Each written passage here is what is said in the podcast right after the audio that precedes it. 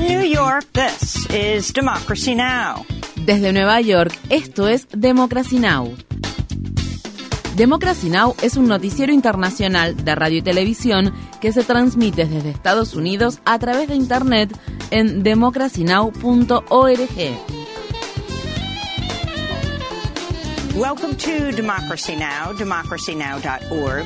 Bienvenidos a Democracy Now! en español democracynow.org barra es, el informativo de Guerra y Paz con Amy Goodman.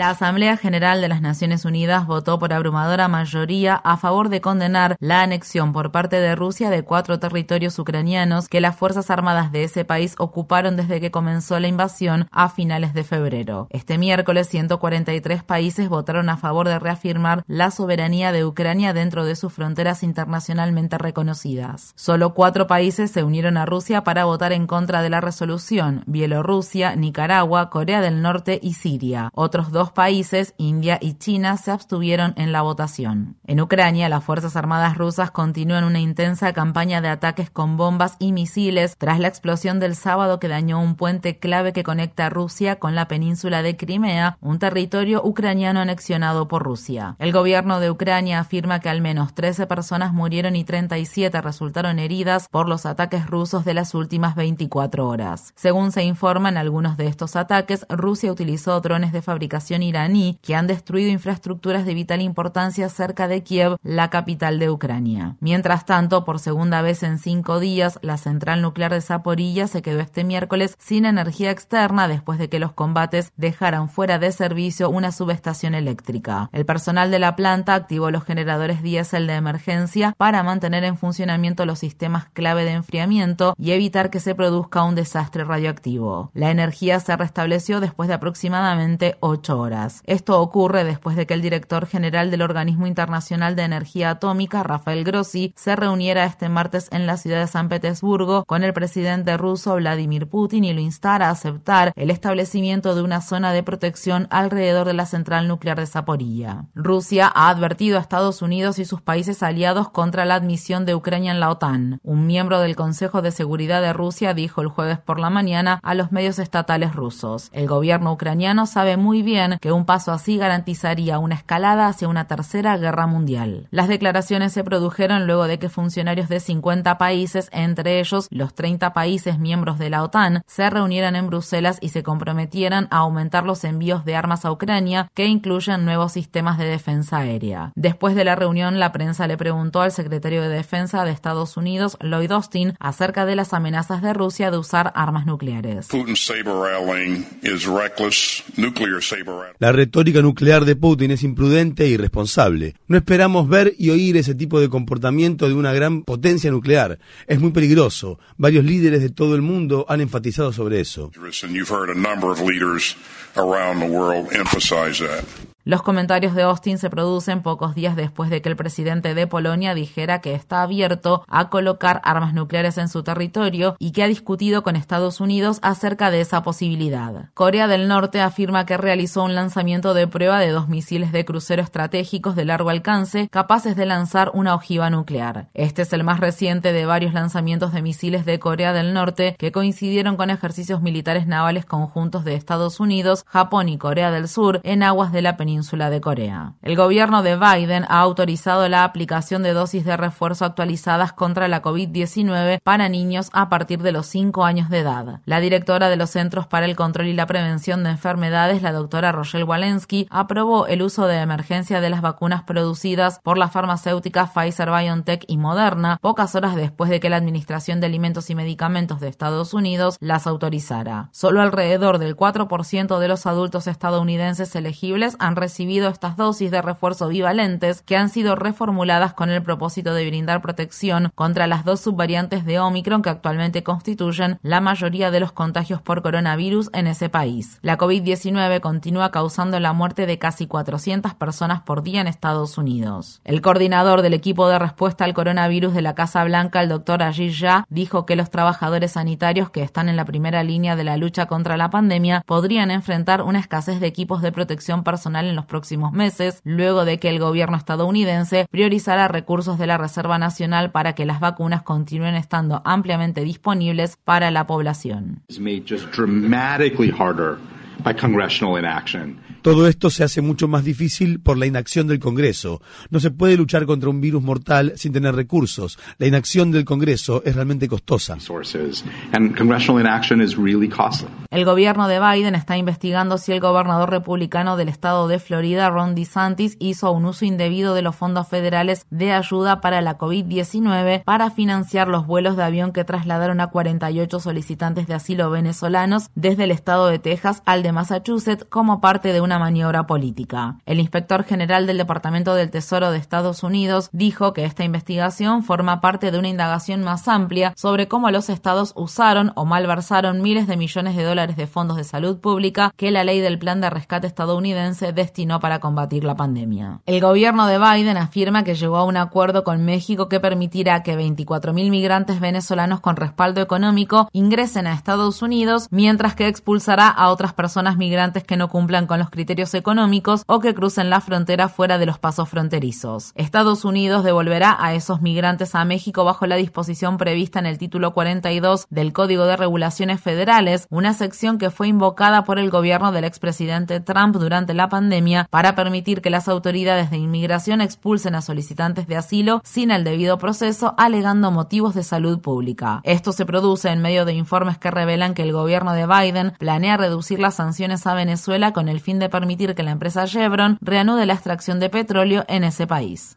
En Estados Unidos, la concejala de la ciudad de Los Ángeles, Nuri Martínez, renunció a su cargo en medio de la tormenta política provocada por sus comentarios racistas recientemente filtrados en una grabación de audio. Gil Cedilio y Kevin De León, sus compañeros concejales involucrados en la grabación, aún no han renunciado a sus cargos a pesar de la creciente indignación pública por lo sucedido. Entre los comentarios de índole racista sobre las comunidades negras e indígenas de Los Ángeles, Martínez habló de manera despectiva del hijo negro adoptivo del concejal blanco Mike Bonin. Bonin habló sobre estos comentarios de odio durante una emotiva reunión que se llevó a cabo este martes en el Consejo Municipal de Los Ángeles. Uh,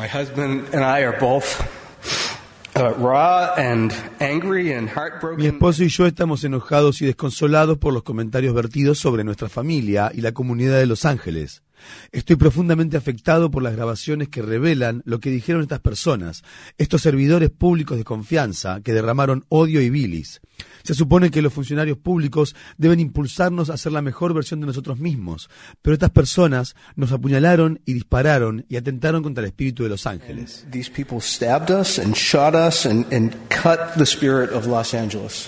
El fiscal general del estado de California, Rob Bonta, dijo este miércoles que investigará el reciente proceso de redistribución de distritos electorales en Los Ángeles como resultado del escándalo ocurrido en el Consejo Municipal de la ciudad. El gobierno de Nigeria afirma que 76 personas se ahogaron luego de que un transbordador volcara en un río desbordado del estado sureño de Anambra. Este es el más reciente de los desastres provocados por la temporada de lluvias que afecta al país, que ha sido más intensa de lo normal y que según muchos nigerianos ha provocado las peores inundaciones en al menos una generación. Las autoridades sostienen que alrededor de 500 personas han muerto como resultado directo de las inundaciones de este año y que 1,4 millones de personas se han visto obligadas a abandonar sus hogares por la subida de las aguas. En la ciudad de Washington, D.C., activistas contra el cambio climático realizaron una protesta en bicicleta este miércoles frente al Banco Mundial mientras el organismo celebraba su reunión anual. La manifestación ocurrió después de que un nuevo informe concluyera que el Banco Mundial ha inyectado al menos 14.800 millones de dólares en proyectos relacionados con los combustibles fósiles desde la firma del Acuerdo de París sobre el Cambio Climático en 2015. La financiación de dichos proyectos se produjo a pesar de que las autoridades del Banco Mundial se habían comprometido a dejar de apoyar proyectos de petróleo y gas. Estas fueron las palabras expresadas por Marc Moreno Pascual, un manifestante de Filipinas.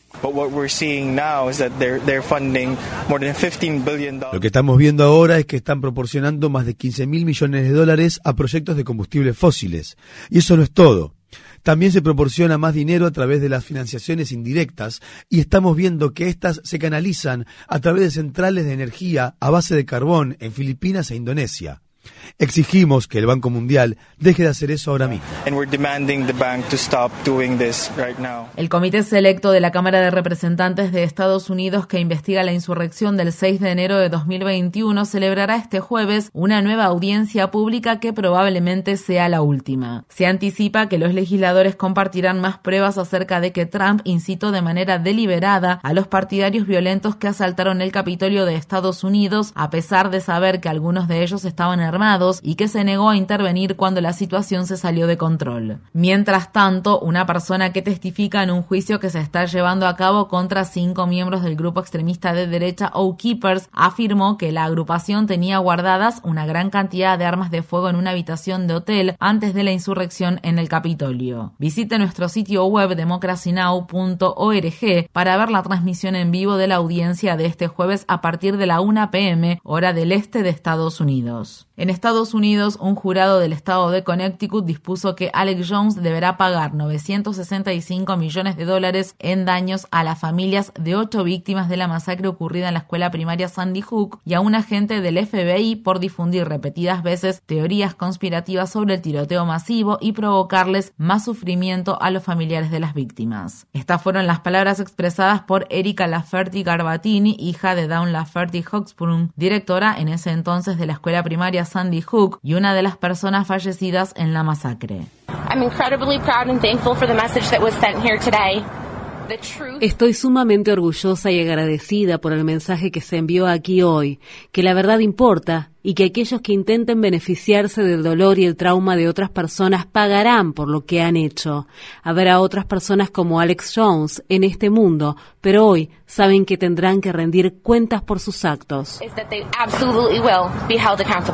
Así hablaba la hija de Dawn Laferty Hoxbrun, directora de la escuela primaria Sandy Hook al momento de la masacre, quien fue asesinada el 14 de diciembre de 2012 junto con otras 25 personas, 20 de ellas escolares. En materia laboral, personal de la empresa de telecomunicaciones T-Mobile en Estados Unidos han formado un sindicato independiente que abarca a unos 300 trabajadores del servicio al cliente en redes sociales. T-Mobile se fusionó con la empresa Sprint en 2019, lo que provocó miles de despidos. Los trabajadores afirman que se sintieron inspirados por los recientes esfuerzos de sindicalización de trabajadores de las empresas Starbucks y Amazon. Estas fueron las palabras expresadas por Tyler Rockemore, miembro del nuevo sindicato T4 Social Care Alliance.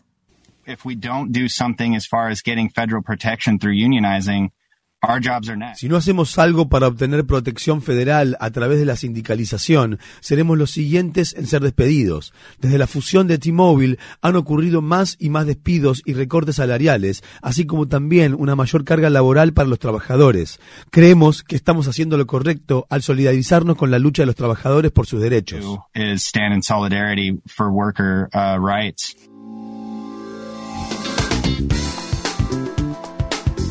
Infórmate bien. Visita nuestra página web democracynow.org/es.